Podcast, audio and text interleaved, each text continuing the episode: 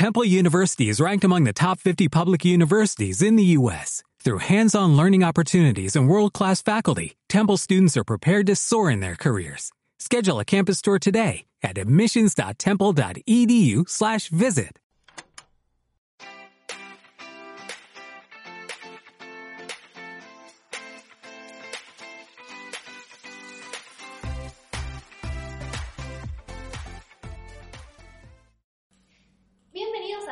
Triunfando, el podcast de Citrus. Quien nos saluda es Luanda y estoy acá con mi compañero Maxi.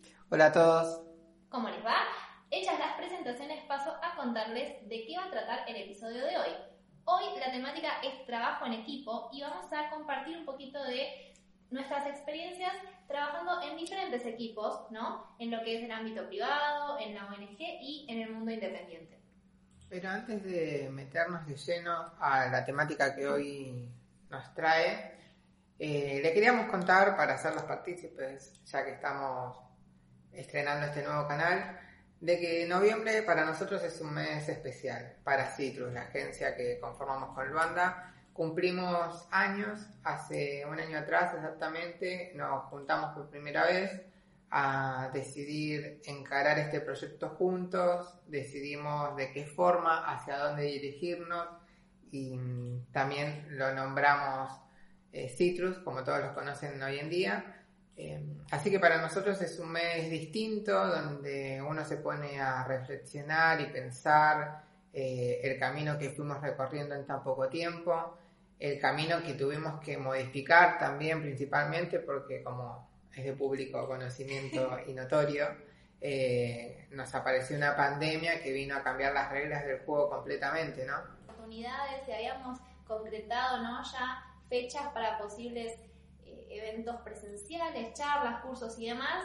Y cuando todo eso iba a comenzar a tomar forma, ¡pum! Pandemia, aislamiento social preventivo y obligatorio, y todo eso tuvo que detenerse y decir, bueno, ¿cómo vamos a hacer las cosas ahora? Sí, cómo nos transformamos Tal cual. en algo que se adapte a la situación, ¿no? Porque si bien nosotros teníamos pensados, ¿no? Acciones en digital, también queríamos comenzar con estos eh, momentos presenciales, con estas actividades presenciales que se nos había dado la oportunidad de tener, y entonces luego todo eso tuvo que reconvertirse. Pero lo bueno que nosotros aprendimos es que la virtualidad no tiene que ser un límite, sino que tiene que ser una forma de repensar qué era lo que vos ibas a hacer. Esa es como la forma en que lo encaramos nosotros, y dijimos, bueno, está bien, no se puede hacer el curso presencial, hacemos workshops online, masterclass, hacemos asesorías online y la verdad es que estamos muy contentos de los resultados que hemos tenido en, en este año, el primer año de nuestro bebé eh, y queríamos compartir con ustedes esa alegría. También el lanzamiento de la página web que nos llevó muchísimo trabajo. Las personas que tengan página o sitio web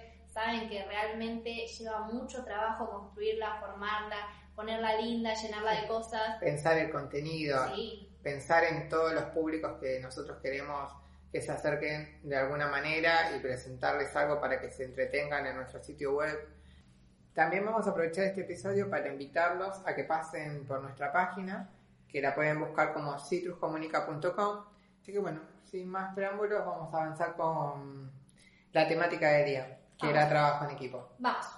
Bueno, para comenzar a hablar sobre el trabajo en equipo nos pareció importante y aprovechar un poco la experiencia que tenemos. Y para poder hablar de este concepto nos pareció valorable dividirlo en tres bloques, o en tres ámbitos, mejor dicho, ¿no? El ámbito privado, el ámbito del voluntariado o la ONG y el ámbito del emprendedor, ¿no? Donde claramente se pueden ver distintas formas de cómo se lleva adelante el trabajo en equipo. Comenzando por el ámbito privado, generalmente el, equipo se ve conformado y liderado por una figura que es la del jefe o el gerente. Y este es quien determina los lineamientos que van a, va a hacer a este equipo.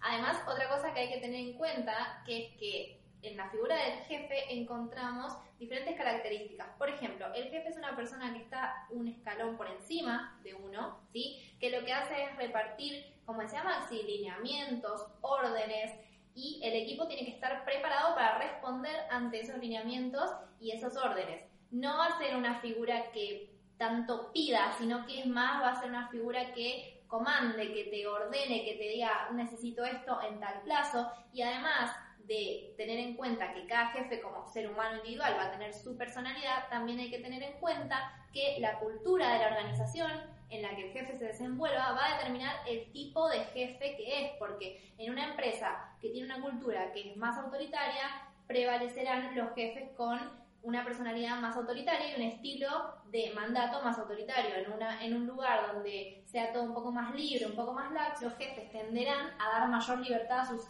subalternos. Entonces esto es muy importante tenerlo en cuenta. Y no solo en empresas grandes, ¿no, Maxi? Sí, tal cual era lo que iba a traer a colación, que muchas veces la teoría se aplica o, o los ejemplos que nos traen son de las grandes empresas, a las multinacionales con su organigrama y la estructura que manejan y cómo la cultura de la organización se aplica a todos los equipos. Ahora, esto también aplica a las pequeñas empresas o a las pymes o principalmente a los negocios familiares, que suelen ser a veces muy grandes, pero no salen de la estructura familiar. Y esto claramente afecta a la manera en que se conforma el equipo y cómo trabaja este. Porque no es lo mismo trabajar como un ajeno dentro de una empresa familiar que como un ajeno dentro de una empresa multinacional, claramente. En nuestro caso tuvimos la oportunidad, en el caso de Ronda, de trabajar en una empresa un poco más grande, y en mi caso siempre me manejé más en el rubro de las empresas familiares.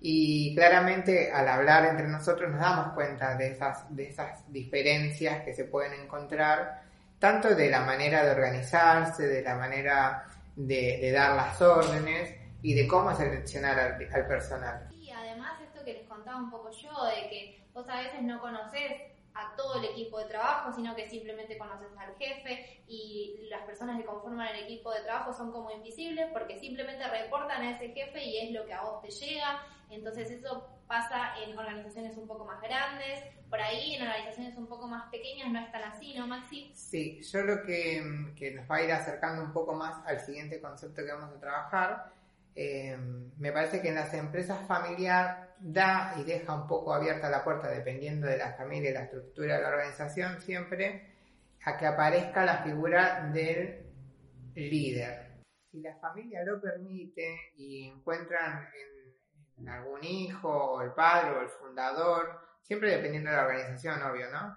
Eh, se puede dar esta figura. Al ser algo como más cercano. cercano que una empresa grande, se puede, puede emerger de entre el grupo la figura del líder. y que cuando hablamos de la figura del líder tenemos que tener en cuenta que no siempre un jefe se corresponde con un líder, porque a veces pasa, por ejemplo en las empresas más pequeñas, que el jefe es una persona determinada, pero como hay menos personas haciendo más cosas, por ahí una persona que tendría que ser un subalterno tiene esa posición de liderazgo porque tiene eh, el conocimiento ¿no? de todas las rutinas, de todo lo que se hace, de todos los proveedores, esa personalidad que hace que otros se inspiren también a confiar en la opinión de esa persona. Sí, en mi caso personal, en uno de los lugares que pude trabajar, eh, sucedía exactamente eso. Eh, quien era el fundador o dueño de la empresa era una figura que solamente se encargaba más de la parte burocrática y de hablar con los grandes clientes. Y quien manejaba el equipo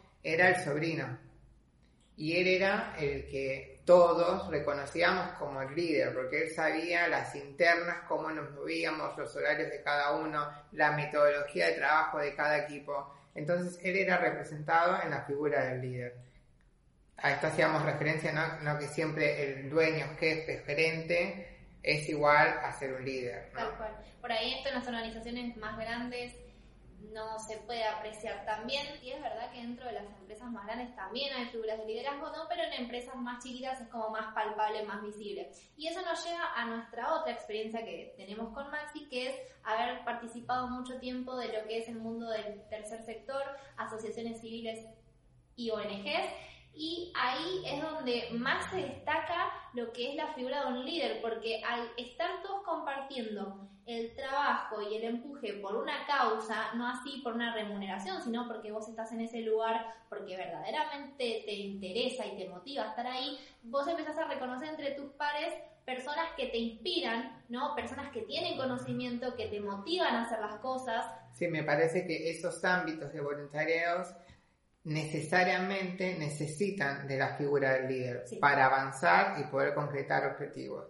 Sin esa figura no es posible porque es la que termina delimitando cómo el equipo se va a conformar y cómo el equipo se va a mover para alcanzar los objetivos. Sí, además el líder va a poder proponer más cosas que un jefe, porque ya les digo, no tiene tanto que mandarte, sino tiene que motivarte, mantenerte activo. Entonces, el líder va a tomar un rol súper activo en la formación de mecánicas de trabajo, de procesos, de cosas que le funcionen a ese equipo, que por ahí un jefe a veces no puede, porque tu jefe responde a otro jefe y a él le bajaron el procedimiento así y no puede hacer otra cosa. Bueno, el líder no. Esto en las ONGs se ve perfecto.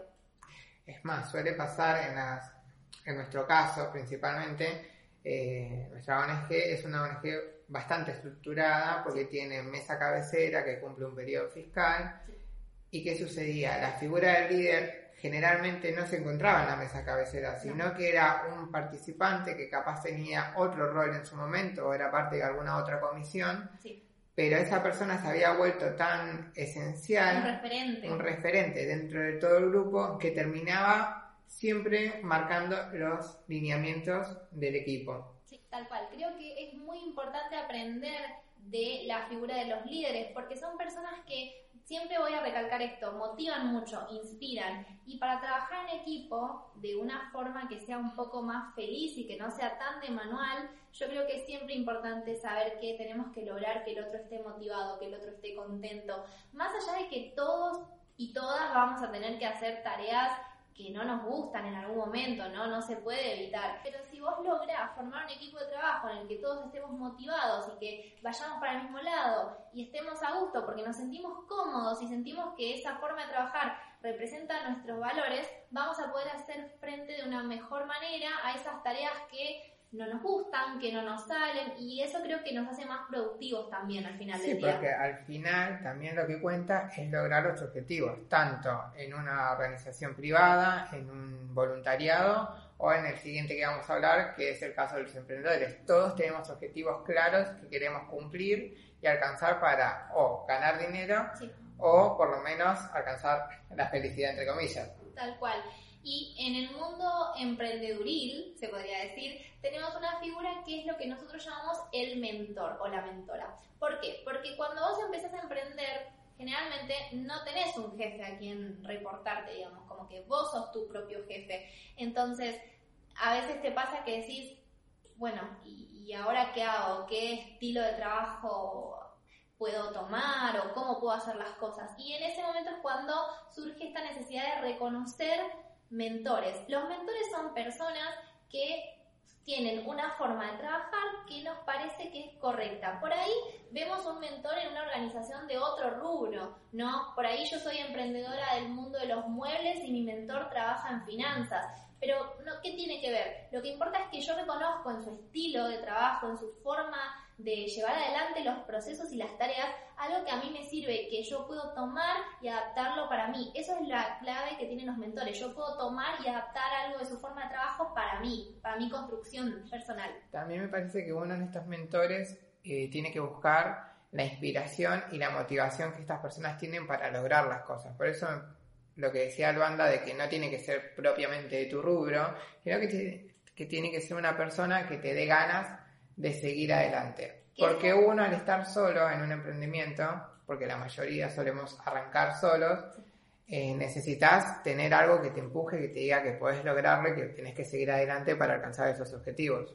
Sí, que esa es también un poco una diferencia que suelen tener los mentores con los líderes, porque por ahí el líder trabaja a la par tuyo en la misma organización y por ahí el mentor no, es como les decíamos recién, por ahí no está en tu rubro, ni siquiera está en tu mismo país, por ahí ni siquiera puedes tomar todo de su forma de trabajo, porque de hecho es mejor no hacerlo, porque uno tampoco se puede ir por ahí copiando ¿no? del, del laburo de otros, pero sí uno puede tomar aquellas directrices y aquellas formas que le parecen copadas para trasladarlo a su propio proyecto. Y esto es importante tener en cuenta porque uno, al ser emprendedor después, si todo va avanzando y todo va creciendo y nuestra marca crece, vamos a ir formando nuestro equipo de trabajo y te vamos a tener la oportunidad también de ser mentores de otras personas, que esto es muy importante también.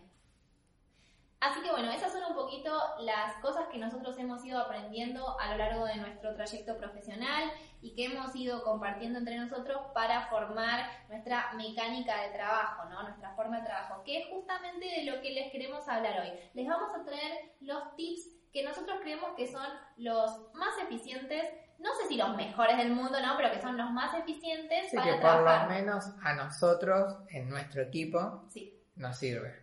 Tal cual. Vamos a empezar con lo primero, que es presupuestar.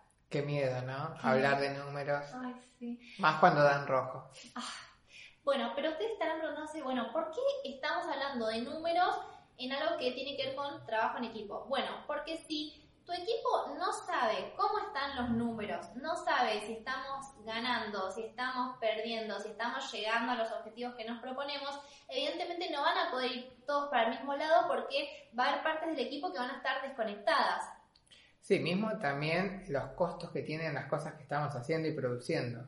Si eh, realmente tu compañero o socio no sabe el costo real que tiene tal producto y después, no sé, se le ocurre hacer una, un- una promoción por un evento especial y en realidad te está arruinando el negocio, son cosas que claramente hay que dejar sobre la mesa y que tenemos que saber todos los del equipo cómo están los números, hacia dónde vamos, cuánto necesitamos vender para que nos vaya bien. qué impuestos nos afectan, ¿no? Si estamos teniendo en cuenta todos los impuestos, todas las obligaciones a las que tenemos que hacer frente, todas estas cosas son muy necesarias. Así que con Maxi tomamos por costumbre esto de presupuestar. Todo se presupuesta y tratamos de tener bien en claro los números. Más allá que siempre capaz hay uno que se encarga más que el otro, Sí. sí, está bueno que en esas reuniones semanales o mensuales que uno eh, tenga que organizar la agenda, ese tema esté y que se hable, que se paute y que esté todo lo más claro posible de el rumbo, cómo va el camino.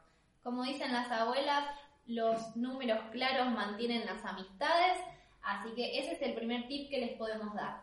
El segundo tip que les podemos dar es el de calendarizar, de tener la costumbre de ordenar todo en el tiempo.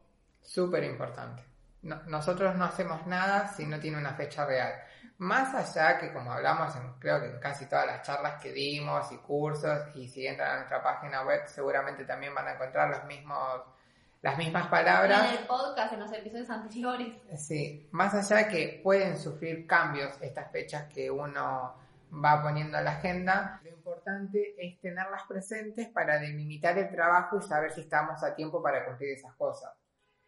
Y me parece que si uno también en esa agenda, más allá de poner objetivos, delimita las tareas, es eh, una forma de que cada uno en el equipo pueda hacer su parte para colaborar en el objetivo final. Sí, además es muy importante para que todo el equipo pueda trabajar las ansiedades y las expectativas, dividir los objetivos en objetivos de corto, mediano y largo plazo. ¿Por qué? Porque si yo sé que tal cosa va a pasar de acá a un mes, de acá a dos meses, de acá a seis meses, yo no voy a caer tan fácil en la tentación de estar molestando a mi equipo todo el tiempo, che, esto cuando, esto cuando, esto cuando. Y si encima yo tengo los números ordenados y sé que estamos en condiciones de tal cosa el mes que viene, que vamos a hacer tal cosa para lograr en dos o tres meses tener esta oportunidad, me voy a sentir mucho mejor, menos frustrada y más motivada. Después, obvio, las fechas se pueden ir moviendo, pueden ir pasando cosas, miren la pandemia, o sea, creo que es el pasaron cosas más grandes que hay,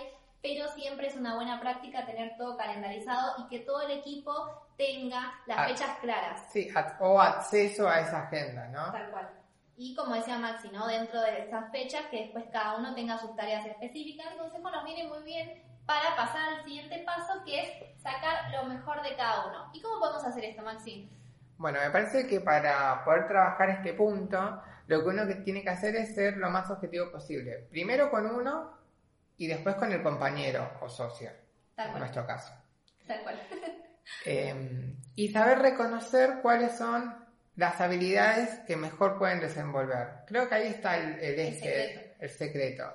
Si en nuestro caso, vamos a hablar de nuestro caso, que es más fácil para que se entienda. Si en nuestro caso Luanda es la que suele tener ideas más creativas o la que está constantemente buscando cosas nuevas, eh, ¿por qué yo la voy a limitar y decirle vos lleva los números de la agencia? O vos encargate de hablar con todos los clientes. si a ella realmente eso no, no es donde se siente 100% cómoda. Entonces, si ella se siente 100% cómoda en la creatividad, bueno, te dejo a cargo de eso y eso no significa que lo haga sola, sino que simplemente lleve un poco la batuta de esa, de esa pata de la agencia. Y además es como les decíamos antes, si yo en el calendario de cosas tengo que en un mes tengo que tener producidas 10 notas, bueno, así Maxi va a poder saber en qué me va a ayudar y eso, en eso está también el sacar lo mejor de cada uno. Si yo sé que él tiene que hablar con 25 mil clientes y no le da el tiempo, bueno, yo te ayudo, yo te relevo, también por eso, porque yo puedo ver el horizonte y puedo ver realmente todo lo que está haciendo la otra persona y ayudarla y colaborarle, ¿no? Porque así como hay tareas que le gustan más o le salen mejor, hay tareas que le gustan menos, que le salen no tan fácil, entonces ahí también estará el poder apoyar a la otra persona y eso ayuda a que todos saquemos lo mejor que tenemos para dar. Tal cual. Y el último punto es, me parece la base, Tal cual. es la confianza. Confiar en el otro que uno al fin y al cabo lo eligió para ser compañero de esta sociedad. Si vamos a estar continuamente desconfiando de que el otro no va a cumplir con sus tareas, de que el otro no lo va a hacer de la forma que a mí me gustaría, o en la fecha que dijo que lo iba a hacer, estaríamos completamente yendo hacia un camino que no es el que uno soñó, claramente. Me parece que la confianza tiene que ser la base de toda relación de negocios. Les ponemos otro ejemplo de, de Max y yo. Si Maxi me dice que en la semana que viene va a hacer tal cosa, yo sé que él lo va a hacer. Ojo, después siempre se pueden tener en cuenta las contingencias que vayan surgiendo, pero yo sabiendo que Maxi se va a tomar una semana para hacer tal cosa, no voy a necesitar estar todos los días insistiéndole a ver cómo va. No, no me voy a olvidar de esa tarea. Voy a estar disponible por si necesita mi ayuda, pero no necesito acosarlo, no necesito hostigarlo, porque yo confío en que él hace las cosas en la forma y en la fecha en que me las plantea. Después, para las dificultades siempre voy a estar ahí, obviamente. Y es lo mismo conmigo. Y bueno, y esa es la forma en la que creemos que es mejor trabajar, desde la confianza, desde el acompañamiento, pero no el, el acoso, el estar todo el tiempo encima, el darle la libertad al otro para que se pueda sentir cómodo, para que le florezca ¿no? la creatividad en esas cosas que, que le gustan hacer. Sí, me parece que nosotros tratamos de aplicar cosas eh, para liberar nuestra mente, ¿no? Sí. Que es un concepto que Siempre usamos en Citrus, que es el tiempo cabeza. Entonces, organizarnos así y confiar en el otro hace que nuestra cabeza esté despejada para producir cosas mejores. Tal cual. Y esto nos lleva a un consejo bonus, si quieren, que es que, ¿qué pasa cuando algo sale mal o cuando algo no sale como uno esperaba? Y la culpa es del bando siempre. No, bueno, eso no es así, no. no, mentira. No, que si algo no sale bien o no sale como uno espera, uno no tiene que caer en la fácil, uno tiene que echar culpas. Porque si algo salió mal, un posteo no salió bien, un cliente se cayó, no es culpa de Maxi, no es. Lo que, lo que uno tiene que hacer, entender que algo falló, que algo no salió bien, analizar qué es lo que fue que salió mal, medir hasta cuándo fue que las cosas estaban bien y qué fue lo que empezó a hacer que todo vaya mal y ajustarlo para que la próxima vez nos salga mejor, para que la próxima vez estemos mejor. Porque si yo caigo en la fácil de echarle la culpa al otro, el otro se predispone mal, se siente mal, con el tiempo empieza a dudar de sus capacidades también. Sí, aparte estás atacando a la misma sociedad. Tal cual. Me parece que mm, el eje tiene que pasar primero, cuando suceden cosas así, es solucionar Sí. el problema primero. Sí. Si es de un cliente, si es de una asesoría, si es de algo que se cayó en la página, si es de una mala decisión, lo primero que hay que hacer es solucionarlo. Y después hacer una reunión y rever cómo fue el paso a paso, no para echar culpas, No. sino para que no vuelva a suceder. Tal cual. Siempre pensemos que me parece que la base es la confianza. Y si nosotros atacamos a esa confianza, lo único que vamos a hacer es, como dije anteriormente, ir hacia un camino que no era el soñado. Así que bueno, esta es la forma en la que nosotros consideramos que, que está piola trabajar. Las compartimos por si ustedes quieren llevarlas a sus equipos de trabajo, sean dos, sean tres o sean más, y que la puedan adaptar como mejor les convenga. Si tienen algo que contarnos sobre el trabajo en equipo, alguna dificultad con la que se hayan enfrentado, pueden hacerlo a través de nuestro Instagram, que es arroba citrus.comunica, o de la vía que ustedes prefieran, pero nos pueden contar. Siempre estamos con las orejas abiertas Sí, aparte nos gusta tener otras experiencias que no sean las propias, ¿no? Sí, el ida y vuelta nos encanta. Somos relaciones públicas, así que a nosotros el feedback nos encanta. Así que bueno, vamos a ir cerrando este episodio. para encontrarnos en un próximo episodio dentro de 15 días. Nos vemos. Chao, chao.